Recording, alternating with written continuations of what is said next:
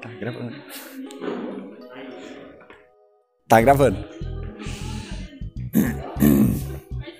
Cruzes. Já tô rouco agora.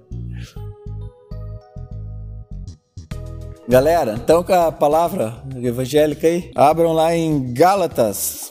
Gálatas 6, 4. Portanto, Cada um avalia as próprias ações. Então, se vocês encontrarem alguma coisa na qual se orgulhar, pelo menos seu orgulho terá por base algo que realmente fizeram, e não será apenas no falso juízo de que são melhores do que os outros, porque cada um levará a própria carga. Alguém tem a Bíblia na NVT? A versão NVT é muito legal, tá? E ela é mais acessível do que a, a mensagem. E, tipo, dá pra vocês botar no aplicativo NVT pá, é legal. Eu vou ler aqui na NVT. Cada um preste muita atenção em seu trabalho, pois então terá a satisfação de havê-lo feito bem e não precisará se comparar com os outros, porque cada um de nós é responsável pela própria conduta. Talvez seja um pouco herege, mas é mais claro. Ele fala aqui sobre a comparação. Comparação é um negócio muito tóxico eu vi hoje uma, uma, notícia lá e falava que o cara teve um comportamento tóxico. A minha mãe chamaria ele de mal educado, né? A internet chama ele de tóxico. É boca suja, em outras palavras. Comparação um dos outros. Ele é muito interessante que ele fala aqui. O que eu entendi e o que eu quero compartilhar com vocês é o seguinte: faça bem feito. É o que eu entendi desses dois versículos. Não para você ficar se comparando com os outros, mas pelo menos a tua consciência ficar limpa. Fiz o que pude. Tinha um livrinho, cara. Nossa, velho, velho. Que era de um Joãozinho de Barro, que daí pegou fogo na floresta. O Joãozinho de Barro ia lá com o biquinho na lagoa e cuspia a aguinha lá no fogo e tal. E era só o João de Barro. Resumindo a história, acabou lá, pegou fogo em tudo. E todo mundo, né? A cobra falava: Para, João de Barro. Os outros animais falavam a ema, falava João de Barro, não está adiantando. Chegou no final, pegou fogo igual. E daí o João de Barro se machucou, né? Ele ficou ferido, muito queimado. Aí foram lá tirar satisfação com o João de Barro. Aí ele falou: Eu fiz o que eu pude. Então, fica aí a indicação de livro, tá, Valentina? Fiz o que pude. a história de um João de Barro. Quem quiser ler, é tipo, deve dar uma página. Era super infantil. A consciência do João ficou limpa, o, o João de Barro. Porque ele fez o que ele pôde. E, e, aqui na vida, na nossa vida cristã, nossa caminhada de fé, caminhada com Deus, cara, sei lá, você tem muita gente para se comparar. Você pode comparar com os teus de perto, você pode comparar com a internet, toda comparação é injusta, sabe? A questão é o que, que você fez, o que, que você fez com a condição que você tinha para fazer. Eu quero abrir o texto do, do talento lá. Bah, acho que é Mateus 5, né? Se não for Mateus 5, eu já corrijo. Parábola dos três servos, 25, 14. O reino dos céus também pode ser ilustrado como a história de um homem que estava para fazer uma longa viagem. Ele reuniu seus servos e lhes confiou seu dinheiro, dividindo de forma proporcional à capacidade deles. Ao primeiro entregou cinco talentos, ao segundo dois talentos e ao último um talento. Então foi viajar. Entenda-se que um talento era mais ou menos a grana de um ano de trabalho, tá? Ele não deu uma moeda pro cara. Pode ser que fosse uma moeda, mas tinha uma, uma moeda de 100 gramas de ouro. Eu arredondei outro dia para 40 mil real, assim, só para ficar entendível. Então ele deu um checão de 40. Você sabe o que é cheque, todo mundo? Alguém já usou? Ninguém usou cheque aí.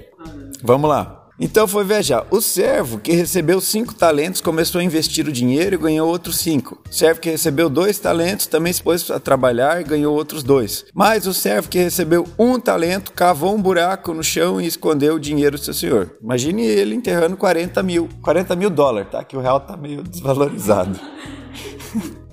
19. Depois de muito tempo, o senhor voltou de viagem e os chamou para prestarem contas de como haviam usado o dinheiro. O servo, ao qual ele havia confiado cinco talentos, se apresentou com mais cinco. O senhor me deu cinco talentos para investir e eu ganhei mais cinco. O senhor disse: Muito bem, meu servo, bom e fiel. Você foi fiel na administração dessa quantia pequena.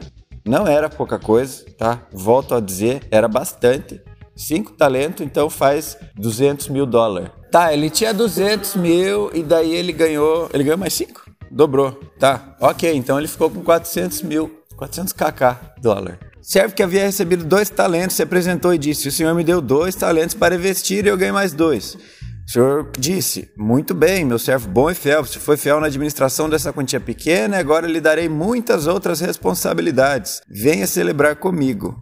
Por último, o servo que havia recebido um talento veio e disse: Eu sabia que o senhor é um homem severo, que colhe onde não plantou e ajunta onde não semeou. Tive medo de perder seu dinheiro, por isso o escondi na terra. Aqui está ele. O Senhor, porém, respondeu: Servo mau e preguiçoso. Se você sabia que eu colho onde não plantei e ajunto onde não semeei, por que não depositou meu dinheiro? Pelo menos eu teria recebido os juros. Em seguida ordenou: Tire o dinheiro desse servo e dê ao que tem os dez talentos. Pois ao que tem, mais lhe será dado, e terá em grande quantia. Mas do que nada tem, mesmo o que não tem, lhe será tomado. Olha que maluco, né? Ele já não tinha, mas ainda assim ele ia perder. Agora lancem esse servo inútil para fora na escuridão, onde haverá choro e ranger de dentes. Aleluia! Volta lá no Gálatas 6. Eu quero tentar fazer um link dessas duas passagens aí. 6.1 agora. Eu, eu vou ler, depois eu vou explicar. Irmãos, se alguém for vencido por algum pecado, vocês que são guiados pelo Espírito devem, com mansidão, ajudá-lo a voltar ao caminho certo. E cada um cuide para não ser tentado. Versículo 2: Ajudem a levar os fardos uns dos outros e obedeçam desse modo a lei de Cristo. Se vocês se considerarem importantes demais para ajudar os outros, estão apenas enganando a si mesmos. Imagina lá, vamos pegar os, os, o exemplo dos caras dos talentos lá, né? O investidor bom, o mais ou menos e o péssimo. E ali nesse em Gálatas ele acaba falando o seguinte: Cara, se você acha que você é bom demais para ajudar os outros, se cuida, sabe? Ninguém é bom demais para ajudar os outros, você só está enganando a você mesmo ele fala um tanto ali sobre o pecado, sobre a tentação, para você estar tá se desviando da tentação, né? Nem desviar do pecado. Você desvia antes ainda de, de ver o pecado. E a questão de se ajudar uns aos outros, ajudar a levar as cargas uns dos outros. Cara, no, nas dificuldades, né? A gente tem tentado trabalhar um pouco sobre a amizade, tentado, enfim, trazer a importância da amizade é, entre a igreja, entre os irmãos, que a gente pode. Olha, olha, gente, o nome é irmão irmão, cara. E quantas vezes a gente não age como irmão um do outro? Não porque ser irmão é ruim, não, é porque a gente nem sabe às vezes o que é ser irmão, mas que a gente possa estar tá sendo irmãos de verdade uns dos outros, amigos e, cara, ajudando a suportar os fardos uns dos outros. Eu aprendi de pequeno que era tipo aturar uns aos outros. Ai, esse daqui eu não amo, esse eu suporto. Tipo, não é esse o sentido, tá longe disso. É suporte no sentido de você dar suporte. Essa questão de você é, investir na vida do seu irmão, sabe? Isso é, é, bem interessante. Até no, na sequência ali do Gálatas, ele fala um tanto sobre investimento na vida das pessoas. E sobre a comparação. Ele fala ali depois, em Gálatas no 4 e 5, sobre a questão de você se comparar com o seu irmão. Tipo, vamos pegar o exemplo do cara ali da, do talento, né? Que ganhou um talento. Primeira coisa que ele foi fazer, ele já foi meio ah, eu sei que o senhor é o. Sabe, ele já foi meio comparando ele com o próprio chefe lá, né? O próprio senhor. Não, você é um cara, não sei se mal, né? Mas ah, você colhe onde não plantou. Dá a entender que é mal. Dá a entender que é um cara, tipo, sem noção, né? Você é muito louco, então enfim, tive medo de você. E essa questão de, de se comparar, comparar a situação, o Senhor ele nunca vai pedir para você a medida do outro. Ele vai pedir a sua medida, tá? Então ele fala uma questão de se orgulhar. É um o orgulho que a gente deve ter, ou pode ter, é um orgulho meio com a sua consciência. Tipo, esteja em paz com a sua consciência que você fez o que você pôde, você fez o melhor que você pôde na condição que Deus te deu porque ele vai te cobrar por isso. Não, não pensa o seguinte: ah, o fulano lá, sei lá, eu já ouvi umas histórias, tipo, o cara orava horas e horas por dia, várias horas por dia. Ok? Beleza? A questão não é, ah, eu vou ter que orar tantas horas igual aquele cara, porque ele ora. Não, a questão é você. Quantas horas você, sabe, Deus te pediu para orar, Deus te chamou para orar, quantas horas você vai orar? Não, não é, a questão não é quantidade, a questão é obediência. Às vezes, ah, não, eu tenho 15 minutos do meu dia, tenho 2 minutos do meu dia. Você ora? Esses dois minutos? Entendeu? É essa questão do fiel no pouco e fiel no muito. Não, não tenta se comparar, porque às vezes a gente se assusta, tipo com os exemplos assim, galáctico, né? Ah, o cara ora, vamos dizer, duas horas por dia, que talvez não é um tão galáctico assim, mas o cara, não, nunca vou orar duas horas por dia, nem, nem tenta, nem começa. Cara, não.